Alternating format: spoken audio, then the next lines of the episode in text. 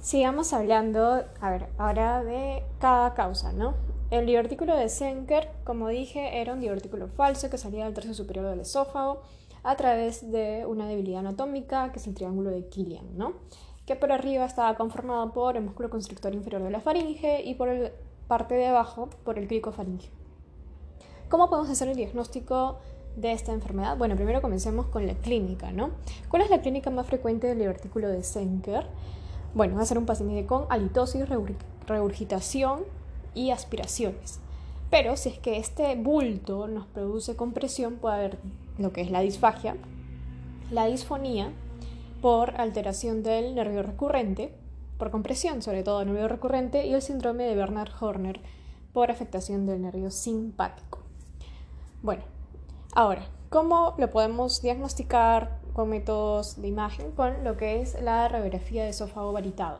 Ojo, en el caso de estos tipos de divertículo no está recomendado hacer endoscopía porque podemos entrar con el tubo al endoscopio y equivocarnos ¿no? de pasaje y más bien romper esta bolsita. Y bueno, eso ya es una iatrogenia, ¿no? Bueno, eh, ¿y cuál sería el manejo o el tratamiento quirúrgico de esta enfermedad?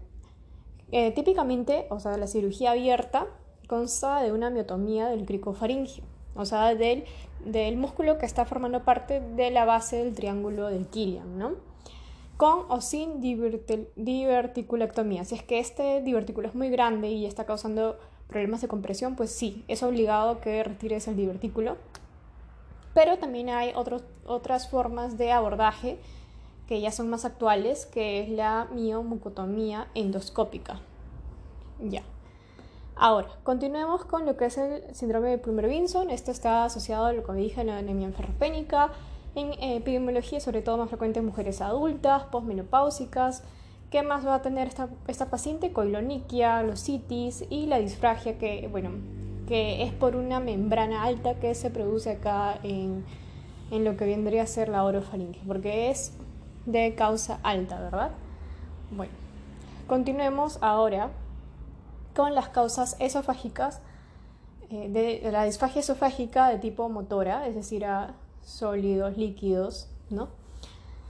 Aquí tenemos la de tipo intermitente, que es el espasmo difuso. ¿Qué es el espasmo difuso?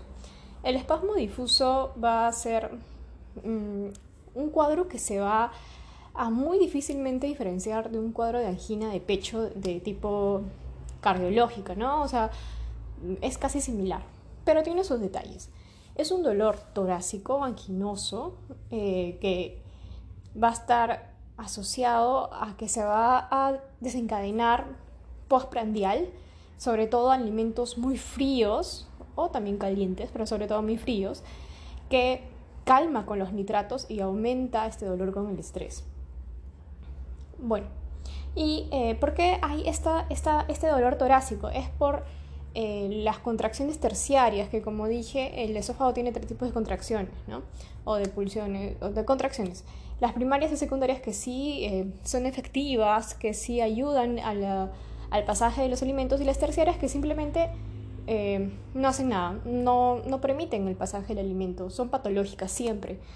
Y bueno, si le hacemos una imagen a este espasmo difuso, lo vamos a ver como la típica imagen del sacacorcho.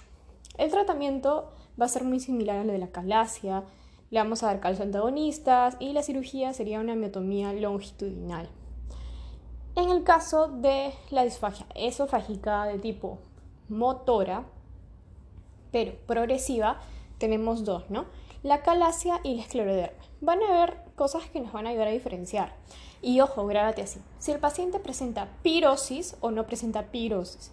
Si el paciente no presenta pirosis, es acalasia. Y si presenta pirosis, es escleroderma. ¿Y esto por qué? Bueno, la pirosis, ¿qué es lo que te hace pensar? Que hay un reflujo, ¿verdad? Bueno, pues sí, hay un reflujo en lo que es la esclerodermia. ¿Y por qué no lo hay en la calasia, no? Bueno, en la calasia el esfínter esofágico inferior está muy, muy apretado, muy con... Em, ¿Cómo lo podría decir? está muy apretado el esfínter esofágico inferior. En cambio, la esclerodermia este esfínter está abierto, está recontradilatado, está hipotónico. Entonces, en la calasia ¿Va a, haber, ¿Va a ser posible que haya un reflujo de contenido gástrico que es ácido del estómago hacia el esófago? Pues no, porque está cerrado. Si es que, si es que se regresan eh, o el paciente te dice, sí, sí, siento como si hubiera un reflujo o algo así, en sí no es, no, no, no puede ser ácido, no puede ser de causa eh, gástrica, ¿no? Sino de todos esos alimentos que se acumulan en su esófago que no funciona. Eso, eso es probablemente a lo que se refiere el paciente. Pero si es que el paciente tiene una pirosis de tipo ácida, que se está asociada a un reflujo crónico, pues eso es la esclerodermia, ¿no? Porque el, el esfínter esofágico inferior está hipotónico, está todo abierto y pasa todo. Bueno, hablemos de la calasia en sí. La calasia puede ser primaria o secundaria. La primaria, pues en general se le dice que tiene mm, una causa que no se sabe exactamente, pero está relacionada con causas hereditarias, degenerativas y así por el estilo. Las causas secundarias tenemos al Chagas, al cáncer, al cáncer sobre todo en los pacientes adultos mayores, eh, mayores de 50 años, que se asocia al linfoma. Linfoma, ¿ok? Bueno, la calasia, ¿a qué se debe? Va a haber una alteración de la acetilcolina.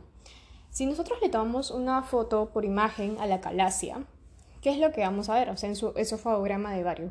Típicamente vamos a ver que todo el cuerpo del esófago está dilatado, como si no funcionara.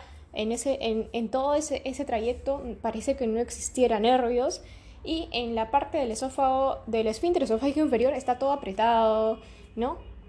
Es como si estuviera bien hipertónico, ahí está. Esa era la palabra.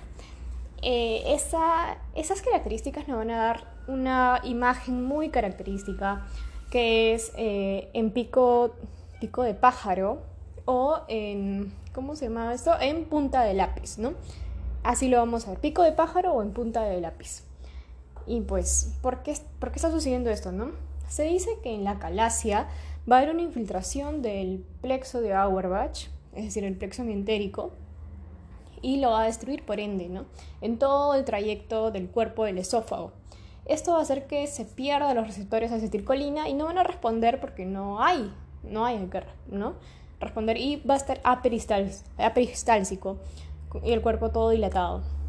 En la parte del, del esfínter esofágico inferior, este está hipertónico debido a que van a predominar lo que es la acetilcolina, la sustancia P y van a, caer las sustancias vasodilatador, perdón, eh, que van a dilatar el esfínter esofágico, como el óxido nítrico, el VIP. Hay una mnemotecnia que he colgado en mi Instagram para acordarnos de estas sustancias que abren o que dilatan el esfínter esofágico inferior, que bueno, es recordar que la gente más cool, más relajada, por así decirlo, está en las discotecas. Y bueno, en las discotecas, ¿quién sobre todo, o quiénes sobre todo están más así relax, ¿no? Son la gente que está en la zona VIP de la discoteca. Entonces, eh, aquí va a estar la, la zona VIP y eh, lo que es el óxido nítrico y la dopamina. El óxido nítrico, ¿por qué? Porque, bueno, va a ser tu tu gordito reggaetonero. Eh, ¿Y qué, tiene que ver esto con el óxido nítrico? Pues por la O. La O, gordito y eso. Y lo que es la dopamina, por que la gente ahí está dopada. Bueno, eso es para acordarnos. en fin, continuamos. Eh, la acalasia en la calasia siempre se sugiere hacer una biopsia para poder descartar las causas secundarias o las causas de pseudocalasias como el Chagas y el cáncer, eh, sobre todo el linfoma en los adultos mayores. ¿Cuál es la clínica que va a haber en este paciente? Bueno, va a haber disfagia, sobre todo primero a líquidos, ¿ok? Primero sobre todo a líquidos y eh, a sólidos, pero sobre todo líquidos. Va a haber dolor torácico, pero, o sea, con disminución de peso, pero sin pirosis, sin, sin regurgitación ácida. Y bueno, en la endoscopía, o sea, ya le hicimos esófago de vario, que ya vimos cómo es lo característico. Y en la endoscopía, ¿qué, qué, ¿para qué se hace? Es para descartar causas secundarias, como las que ya mencioné, y evaluar el estado de la mucosa antes de realizar una cirugía o dilataciones. ¿Cómo se puede complicar la calasia? hay tres cosas que debes acordarte y sobre todo una de ellas que te voy a recalcar. Bueno, puede causar candidiasis, aspiración y cáncer. Aumenta siete veces el cáncer de tipo epidermoide, ¿ok? Eso me parece muy importante recordar. El tratamiento va a ser, tenemos tratamiento para calmar el dolor inmediato y tratamientos un poco más a largo plazo. Los que van a hacer para calmar inmediatamente va a ser los fármacos y la toxina botulínica. Estos, estos tratamientos pueden usarse como una terapia puente o momentánea o en casos de pacientes muy ancianos. En el caso de los farmacológicos, ¿cuáles son? Nitratos, calcio antagonistas, sildenafilo y eh, la toxina botulínica, que bueno, también tiene el mismo fin. Y las otras que son un poco más a largo plazo son las dilataciones y la cirugía. Pero de estas dos, lo mejor es la cirugía, porque las dilataciones tienen muchas complicaciones, pueden perforarse y mientras que vas dilatando una y otra y otra vez, pues eh, a la décima vez que lo hagas, por así decirlo, ya no te va a funcionar. Y la cirugía que vamos a tener aquí, tenemos la clásica, que es la miotomía extramucosa de Heller, y la técnica actual, que es por vía endoscópica, que es el POEM. Hablemos del escleroderma. La esclerodermia, como les dije, estaba muy presente en la, o sea, la afectación eh, esofágica está muy presente en este tipo de enfermedad. Y la clave que te pueden decir en la, en la pregunta puede ser que la paciente tiene fenómenos de Raynaud. Y bueno, en la clínica, como ya les dije, pirosis eh, ácida es en esclerodermia. Ya. La paciente tiene reflujos, pirosis crónica, alteración motora y todo esto porque su esfínter esofágico inferior está hipotónico, no sirve en realidad, no causa, no, ya no es, ya no es para nada un esfínter. Todo el esófago va a estar fibrosado, pero ojo, ojo, ojo con lo que acabo de decir. En realidad, eh, en realidad está mal, no es todo el esófago, solo altera la parte muscular lisa es decir, la parte involuntaria que van a ser los dos tercios inferiores, ¿no? Solo afecta a esa. La parte eh, superior, em, que es músculo estriado, no la afecta, ¿ok? Solo afecta a los dos tercios inferiores del músculo liso. Y eso causa que esté peristáltico, toda esa parte. Y bueno, en la radiografía vamos a ver que es como un tubo rígido, así que solo un tubo bien dilatado. Y el tratamiento es sobre todo tratar el reflujo. Y si se eh, acuerdan, cuando uno, tiene reflujo tiene que ver si es que hay alteración o no motora. En este caso hay alteración motora. Entonces, ya que hay alteración motora, la, la fundoplicatura que se puede realizar no puede ser total. O sea, no le podemos hacer una de Nielsen. Tiene que ser una parcial porque tiene reflujo más alteración motora, que sería la fundoplicatura de Bellesi. Hablemos un poco de lo que es el cáncer esofágico. El cáncer esofágico aquí sabemos que va a, ser va a estar muy relacionado epidemiológicamente un paciente eh, varón mayor de 50 años que fuma un montón y que pues además de, la, de la clínica de disfagia va a tener pérdida de peso y pues lo más frecuente es el epidermoide que afecta sobre todo tercio medio. En el caso de estenosis péptica está muy relacionado al reflujo, ¿no? Y cómo se va a presentar el paciente con pirosis crónica, pero sin disminución de peso.